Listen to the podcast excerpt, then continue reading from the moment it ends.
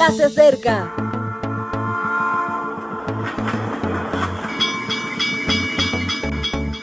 Partimos ya.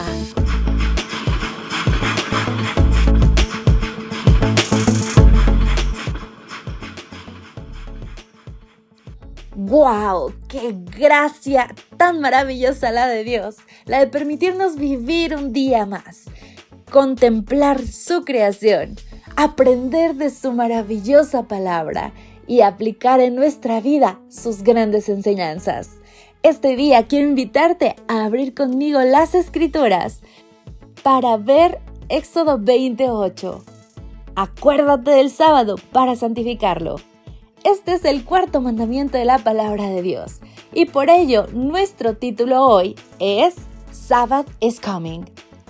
Relación 10 palabras será nuestro tema. Hablar del sábado desde la imposición es solo hablar de tiempo. ¿Cuándo empieza o cuándo acaba? ¿Qué se puede hacer o no? ¿Qué sucede cuando viajamos a un país de franja horaria distinta? No está mal, pero hay una visión mejor. Hablar del sábado desde la relación es hablar de encuentro. No es un encuentro obligado, sino deseado.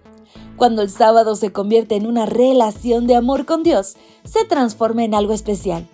Es por ello que toda actividad se supedita a ese momento anhelado en el que cesamos de las obras y rigores de este mundo para entrar en un anticipo de la nueva tierra. Esa es la idea. La llegada de un nuevo sábado es la experiencia de cómo será cada día junto al Señor en la Nueva Jerusalén disfrutaremos de su presencia a cada instante y sentiremos el gozo de contemplar de primera mano a nuestro amado Dios. Por eso se nos pide que nos acordemos de apartar todo lo mundano en el día del encuentro. Tener en mente el sábado no solo nos permite recordarlo, lo que sería una mera referencia en nuestro calendario, sino esperarlo como se espera a alguien a quien queremos. La espera genera expectación, y una ilusión nos permite crear más vínculos con Dios. Un pensador judío llamado Abraham Joshua Heschel decía que Dios podría haber construido un templo en cualquier lugar del mundo.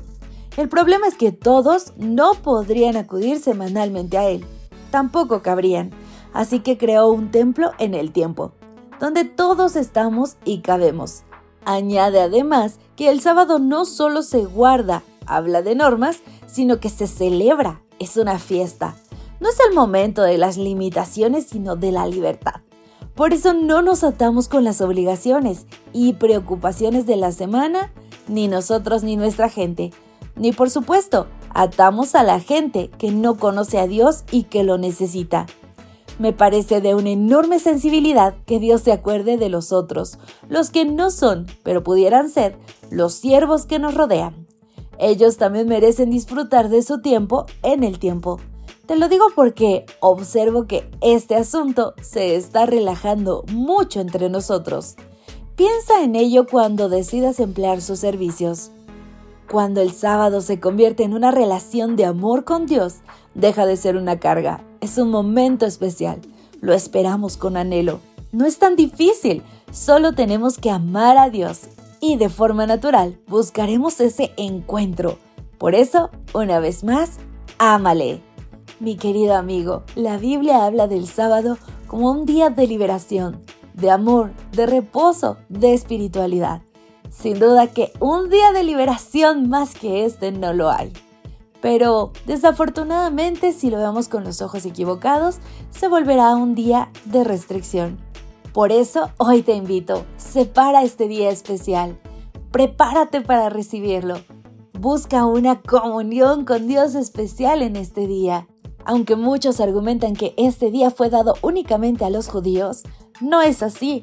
Fue dado en el principio del mundo, incluso antes de que existiera el pecado, y fue dado junto con la institución del matrimonio. Ambas instituciones permanecen en el tiempo, son santas y son de Dios y es especial porque nos recuerda que Dios nos creó. Así finalizamos nuestra reflexión de hoy. Te esperamos mañana. Bendiciones. Gracias por acompañarnos. Te recordamos que nos encontramos en redes sociales.